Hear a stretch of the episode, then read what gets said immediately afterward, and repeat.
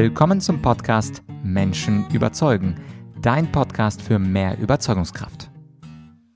Mein Name ist Vladyachenko und heute geht es um dein inneres Kind. Um was denkst du dir wahrscheinlich? Und die Antwort lautet nochmal um dein inneres Kind. Was das ist und warum du dich mit deinem inneren Kind beschäftigen solltest, darüber spreche ich heute mit der Diplompsychologin und der Bestsellerautorin des Buches Das Kind in dir muss Heimat finden. Es ist ein Buchtitel, der ist seit vier, fünf Jahren ständig in den Top Ten und ist auch der Nummer eins Dauerbestseller laut Spiegel. Diese Autorin hat also viele, viele Leser erreicht und heute verrät sie uns, was überhaupt dieses innere Kind bedeutet, was bedeutet Heimat in diesem Zusammenhang und wir sprechen über einzelne Probleme von Menschen, beispielsweise das Perfektionismusstreben und woher das kommt oder auch über das sogenannte Schattenkind und das Sonnenkind und welche Schutzstrategien wir anwenden können, damit wir uns etwas besser fühlen, beziehungsweise damit unser inneres Kind seine Heimat findet. Und jetzt viel Spaß mit Teil 1 des Interviews mit Stefanie Stahl. Das Kind in dir muss Heimat finden. Ich bin sicher, du bist schon mal über diesen Titel gestolpert. Es ist das bekannteste und populärste Sachbuch der letzten Jahre. Und heute zu Gast ist die Autorin Stefanie Stahl. Steffi, danke, dass du die Zeit gefunden hast. Ja, danke für die Einladung. Ja, einige Leute fragen sich, das Kind in mir muss Heimat finden. Hä? Was ist denn überhaupt das innere Kind und was ist denn diese Heimat? Ja, also das innere Kind ist ja ein feststehender Begriff in der Psychologie, den habe ich jetzt auch nicht neu erfunden oder so. Und der hört sich so ein bisschen blumig an aber bezeichnet eigentlich einen ganz nüchternen Vorgang. Und der bezieht sich auf die Tatsache, dass unser Gehirn, wenn wir zur Welt kommen, nur zu 25 Prozent verknüpft ist und ausgebildet ist, ja. Und diese 25 Prozent betreffen so ganz basale Überlebensfunktionen, ja, also wie die Regulation der Atmung, äh, Regulation von Hunger und Sättigung, Kälte und, und Wärme und so weiter und so fort. Und der Rest verknüpft sich alles noch. Also auch unser differenziertes emotionales Erleben äh, äh, spurt sich ein und verknüpft sich ähm, ungefähr ab dem achten Monat. So, also wird das alles so ausdifferenziert. Unser ganzer frontale Kortex bildet sich, verknüpft sich und ganz, ganz viel ähm, passiert eben in den ersten sechs Lebensjahren äh, noch mehr in den ersten zwei Lebensjahren. Und so richtig fertig ist unser Gehirn erst so ungefähr mit unserem 20. Lebensjahr. Und alles, was sich da so verknüpft, ist ja quasi unsere Software, und auch unsere Hardware, das ist ja sehr eng im Gehirn miteinander verbunden. Das heißt, manchmal bilden sich gewisse Prozesse auch gar nicht aus, zum Beispiel bei Vernachlässigung oder so. Da kann ich aber gleich noch drauf zu sprechen kommen. Und mit diesem Gehirn müssen wir ja dann ja später irgendwie leben. Und das ist das Gehirn, was wir kennen und das unsere subjektive persönliche Realität abbildet. Und dieser Persönlichkeitsanteil, der eben stark in der Kindheit geprägt wird, der wird in der Psychologie als das innere Kind bezeichnet. Und ähm, deswegen, ähm, weil jeder ein Gehirn hat, auch wenn man es manchmal nicht meinen möchte, ähm, und jeder seine persönlichen individuellen Prägungen hat, hat jeder so etwas wie ein inneres Kind. Also Prägungen auch im Guten wie im Schlechten. Und das ist damit gemeint. Das heißt, es geht absolut jeden Menschen etwas an. Okay, äh, sehr schön. Und das zweite Wort, Heimat. Was ist dann Heimat? Was meinst du damit? Ja, der Heimatbegriff, der ist ein bisschen schwerer vielleicht noch zu fassen, aber es gibt ja sowas wie so ein Geborgenheitsgefühl und das wird ja oft mit Heimat ähm, verbunden. Heimat ist oft der Ort, wo ich mich sicher und wo ich mich geborgen fühle.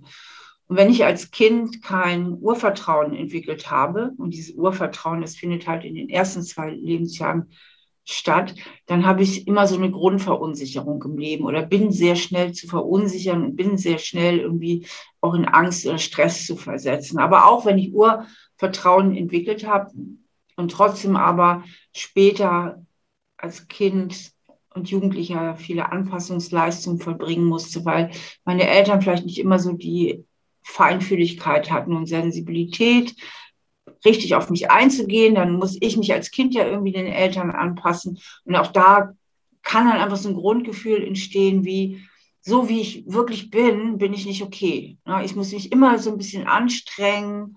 Ich muss immer was dafür tun, dass ich angenommen werde.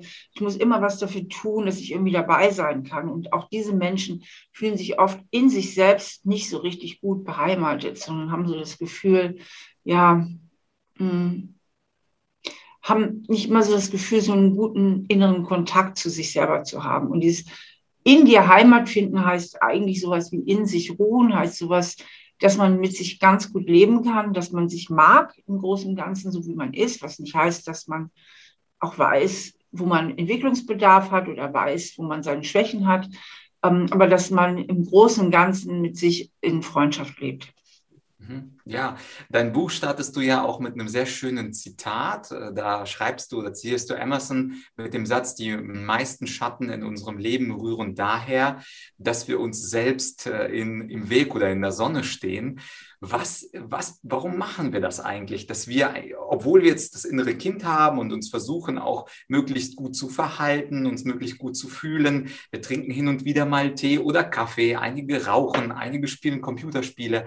Aber warum stehen die meisten von uns eigentlich sich selbst im Weg? Naja, das ist ja kein Prozess, der willentlich passiert.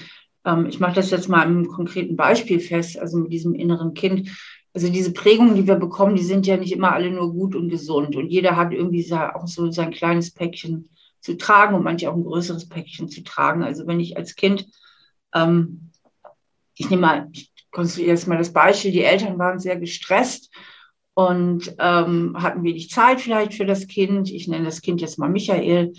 Und dann denkt der kleine Michael ja nicht, Mama und Papa sind total gestresst und die hätten sich vielleicht mal vorher überlegen sollen, ob sie überhaupt mich in die Welt setzen. Und vielleicht sollten sie mal in Erziehungsberatung gehen, sondern der kleine Michael denkt und fühlt dann, ja, ich bin nicht okay. Ich, ich falle zur Last. Ich bin nicht wichtig. Also Kinder haben überhaupt nicht ähm, den intellektuellen Überblick und auch nicht die emotionale Distanz, sich ein Urteil zu bilden, kleine Kinder, was unabhängig von ihren Eltern ist. Das heißt, die Eltern sind in Augen des Kindes immer richtig und gut. Und wenn die Eltern gestresst sind und lieblos sind, dann denkt das kleine Kind nicht, die sind lieblos und gestresst oder die haben vielleicht eine Bindungsstörung, sondern das kleine Kind holt das immer zu sich und sagt, ähm, ja, äh, dann bin ich wohl nicht liebenswert, ja, also dann äh, falle ich zur Last. Und das ist ja der Weg, wie diese tiefen inneren Prägungen entstehen. Und mit diesen Prägungen werden wir groß.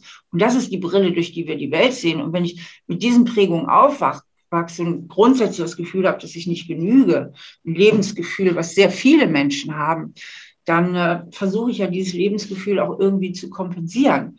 Ja, also ich will ja nicht, nicht genügen und schon gar nicht habe ich ein Interesse, dass andere Menschen merken könnten, wie wenig ich genüge.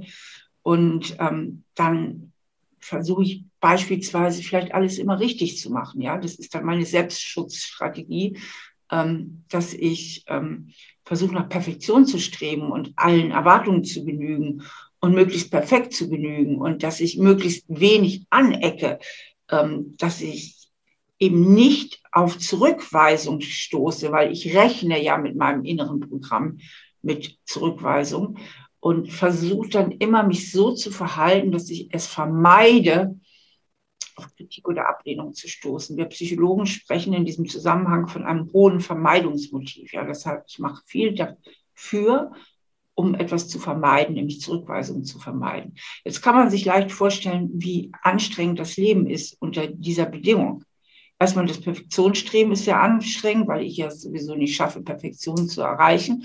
Und mit der hohen Vermeidungsstrategie kann ich ja meine Ziele nie erreichen. Also wenn ich sage, ich möchte gerne eine Beförderung haben, und zwar die und die, oder ich möchte gerne die und die Frau, für mich gewinnen, dann weiß ich irgendwann, wann ich mein Ziel erreicht habe. Aber wenn ich sage, ich will nicht verletzt werden, ich will nicht kritisiert werden, ich will nicht auf Zurückweisung stoßen, dann kann ich mein Ziel nicht erreichen, weil kaum habe ich die eine potenzielle Verletzung abgewehrt, wartet ja schon die nächste um die Ecke.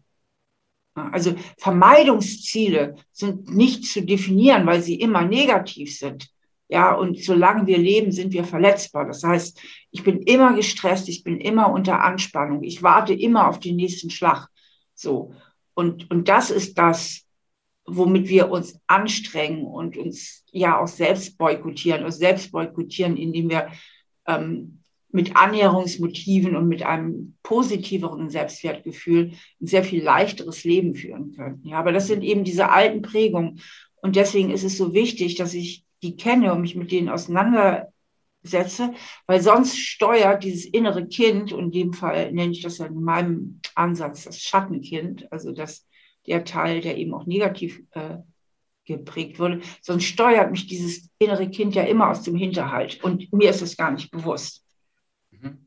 Ja, ich finde, das hast du ganz schön erklärt. Also wir stehen uns selbst äh, deswegen im Weg, weil wir Perfektion erwarten oder erreichen möchten. In meinem eigenen Bereich der Rhetorik ist das ganz ähnlich. Also Menschen, wenn sie auf die Bühne gehen, dann wollen sie die perfekte Rede halten, ohne Fehler, ohne kleine Versprecher, mit einer perfekten Argumentation. Und gerade dieser Perfektionismusdrang führt dann dazu, dass Menschen überhöhte Erwartungen und Lampenfieber haben und anschließend dann tatsächlich einen Blackout haben, weil sie sich so einen großen Druck machen. Bei mir ist das natürlich der Bereich Rhetorik, also sehr eng. Bei dir ist das das ganze, der ganze Bereich Leben, also sehr weit gefasst. Und da würde mich interessieren, was sagst du denn Leuten, wenn sie dich fragen, wie kann ich denn meinen Perfektionismus ablegen? Also was kann ich tun, damit ich nicht immer perfekt sein muss oder perfekt sein möchte?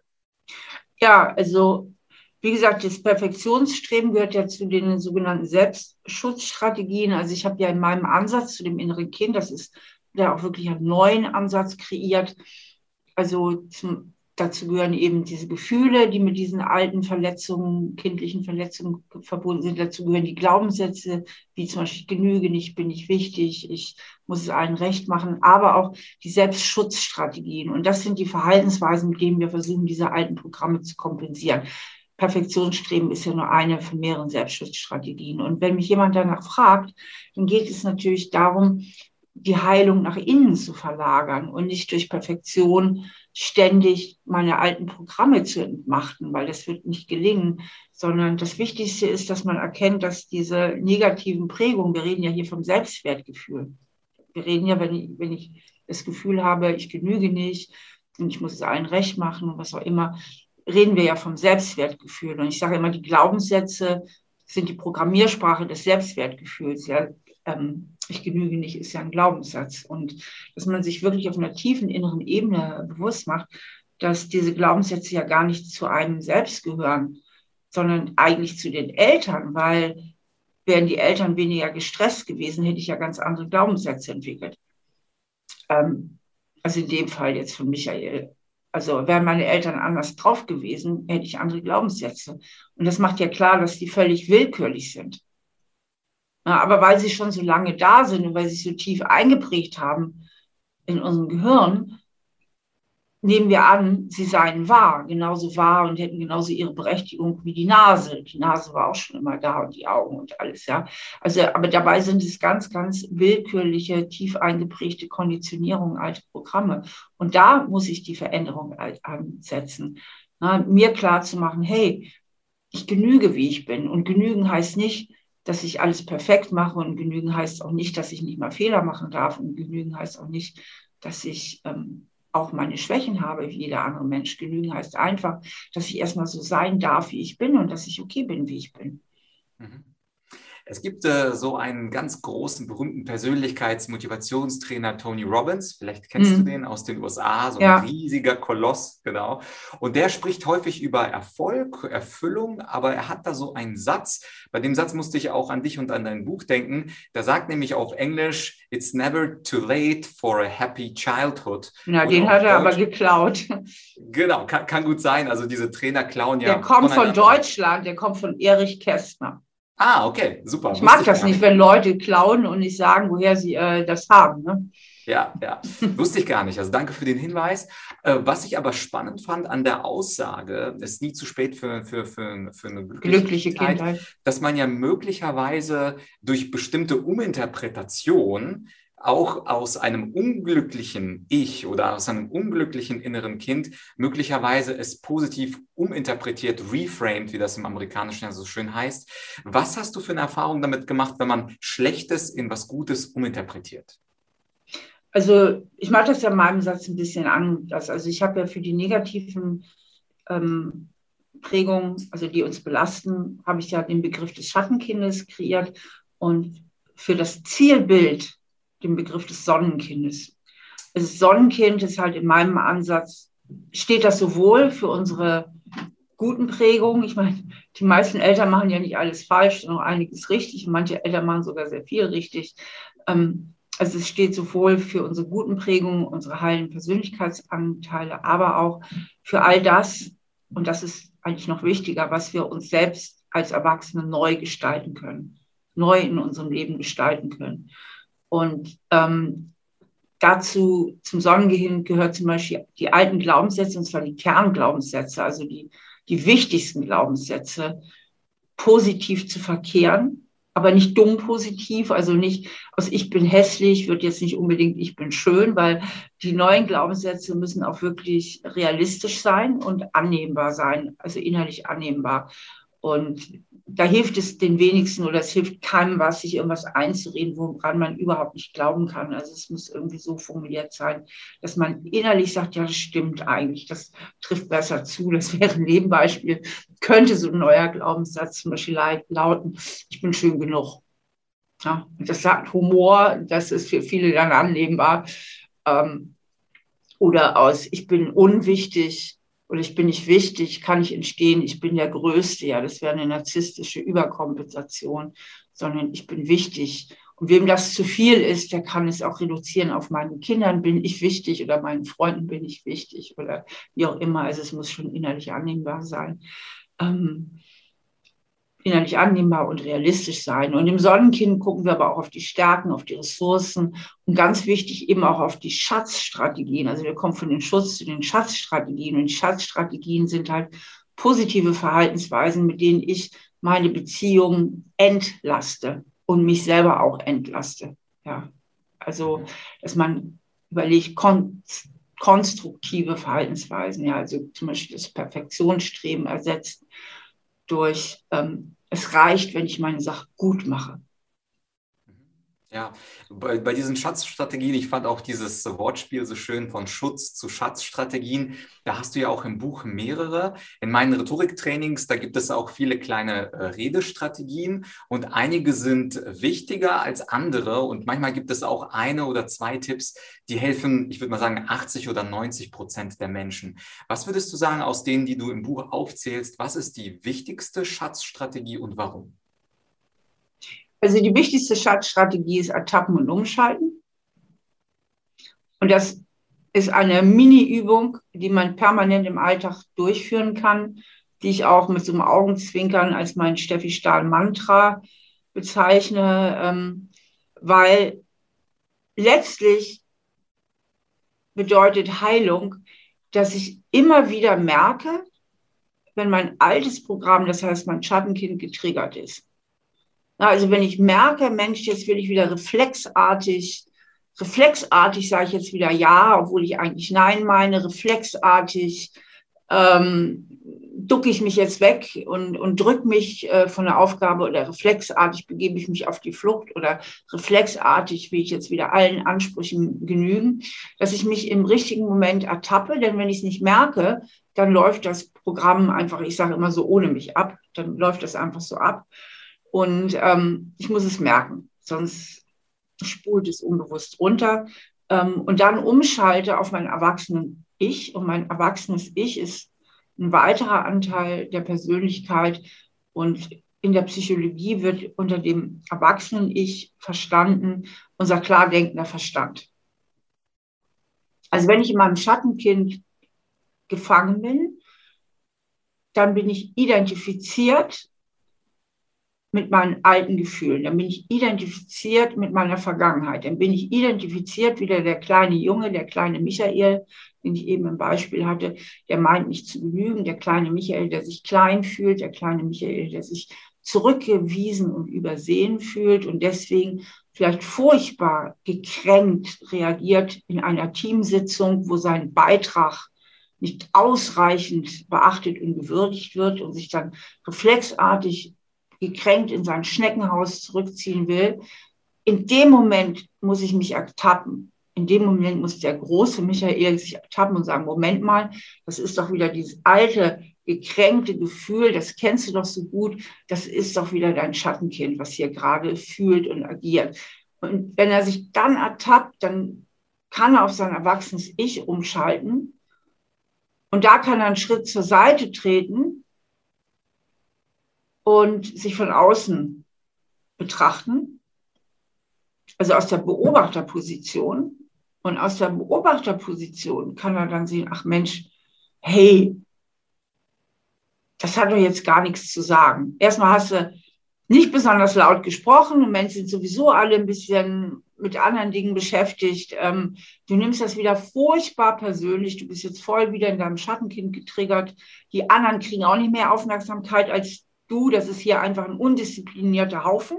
Da muss man manchmal auf den Tisch hauen und sagen, jetzt hör mal endlich mal zu, ähm, weil die sind alle ein bisschen undiszipliniert und reden durcheinander. Das hat überhaupt nichts mit dir persönlich zu tun. Du bist gerade wieder in deinem alten Programm, ich bin nicht wichtig, getriggert worden. So, und dann kann der erwachsene Michael sozusagen, bildlich gesprochen, den Kleinen bei der Hand nehmen und, und diese Kränkung und dieses, ich schnapp ein und ziehe mich zurück in mein äh, Schneckenhaus, nochmal rechtzeitig regulieren.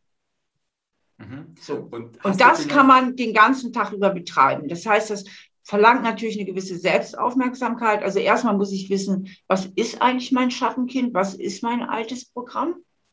Das muss ich natürlich klar haben. Und wenn ich das klar habe, äh, dann verlangt es eine gewisse mentale Disziplin. Disziplin, sich im Alltag auch so selbst zu beobachten und zu merken, oh, boah, jetzt bin ich wieder getriggert. Und dann kann man umschalten ins erwachsene Ich. Und ich weiß von vielen Menschen, die das so praktiziert haben, die mir eigentlich samt und sonders erzählen, das dauert nicht lange, es dauert Wochen und ähm, das Schattenkind zeigt sich immer seltener.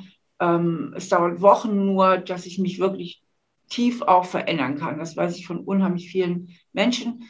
Und das ist sicherlich auch der Hauptgrund, warum dieses Buch so wahnsinnig erfolgreich ist, weil es nämlich hilft und dadurch so viel Mund-zu-Mund-Propaganda erfährt. Und das heißt, dieses Ertappen und Umschalten ist mit Sicherheit die, die ähm, beste, beste Schatzstrategie. Ja, äh, danke fürs Teilen und vielleicht verrätst du uns sogar ein kleines Beispiel aus deinem persönlichen Leben, muss natürlich jetzt nicht ganz geheim sein, wo du vielleicht heute oder letzte Woche dieses Ertappen und Umschalten bei dir gemacht hast. Oh, äh, wo muss ich mich immer wieder ertappen? Ah, ich, ähm, ich muss aufpassen, bin von der Natur aus auch ein bisschen impulsiv veranlagt. Also es gibt ja sowohl unsere Prägung, das ist ja auch nochmal ganz interessant, als auch ähm, wir kommen auch mit einem ganzen Set an angeborenen Persönlichkeitseigenschaften auf die Welt. Also Kinder werden einfach mit unterschiedlichen Temperamenten geboren. Darauf können alle Eltern ein Lied singen, die mehr als ein Kind haben, wie unterschiedlich die Kinder zum Teil schon auf dem Wickeltisch sind, also was sie einfach für eine unterschiedliche genetische Ausstattung auch haben. Und ich bin halt ein extravertierter Mensch. Und Extro und Introversion haben eine hohe genetische Disposition auch. Und wir Extrovertierten neigen eher als Intros dazu, so ein bisschen wütend zu reagieren oder schnell impulsiv zu sein. Und das merke ich vor allen Dingen dann, wenn die Abläufe nicht so schnell gehen, wie ich sie gerne hätte. Also wenn ich mich in irgendeiner Form auch aufgehalten fühle. Und, ähm, und da muss ich wirklich aufpassen, dass ich mich ertappe, weil da kommt so ein, da kommt auch was, das hat auch was Kindliches, so ein bisschen was Unbesonnenes, so, so ich will jetzt aber, ne? Ich will jetzt aber, dass es so funktioniert. Ne? Das hat auch was mit mir und meinem Schattenkind zu tun. Es muss jetzt aber, ich will.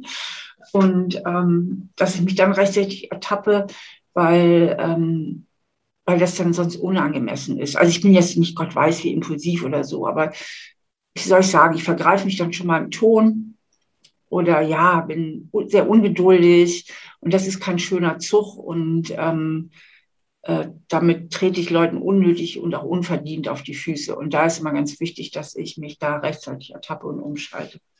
Mhm. Ja, ich, ich finde es auch äh, super, dass du nicht nur Techniken hast, sondern sie dann auch bei dir anwendest. Ja, das war also Teil 1 des Interviews mit Steffi und im zweiten Teil, da wird es gehen um Bindung, Beziehung beziehungsweise um Bindungsangst und Gelassenheit. Wenn du diesen Podcast jetzt zum ersten Mal hörst, dann würde ich mich natürlich freuen, wenn du mich abonnierst und in ein paar Tagen ist die nächste Folge schon wieder online. Und wenn du mir schon ein paar Mal zugehört hast und den Podcast super findest, dann gib mir doch mal eine kleine Bewertung auf Apple Podcasts über Spotify. Ich freue mich immer über 5 Sterne Sterne und gerne auch den Themenvorschlag reinschreiben. Entweder für meine Single-Folgen, falls du mich zu etwas äh, hören möchtest, oder um einen Interviewgast, den ich demnächst hier bei Menschen überzeugen interviewen sollte. Und für heute war's das. Ich wünsche dir jetzt einen schönen Morgen, Mittag, Abend, Nacht, je nachdem, wann du diesen Podcast hörst. Bis bald, dein Vlad.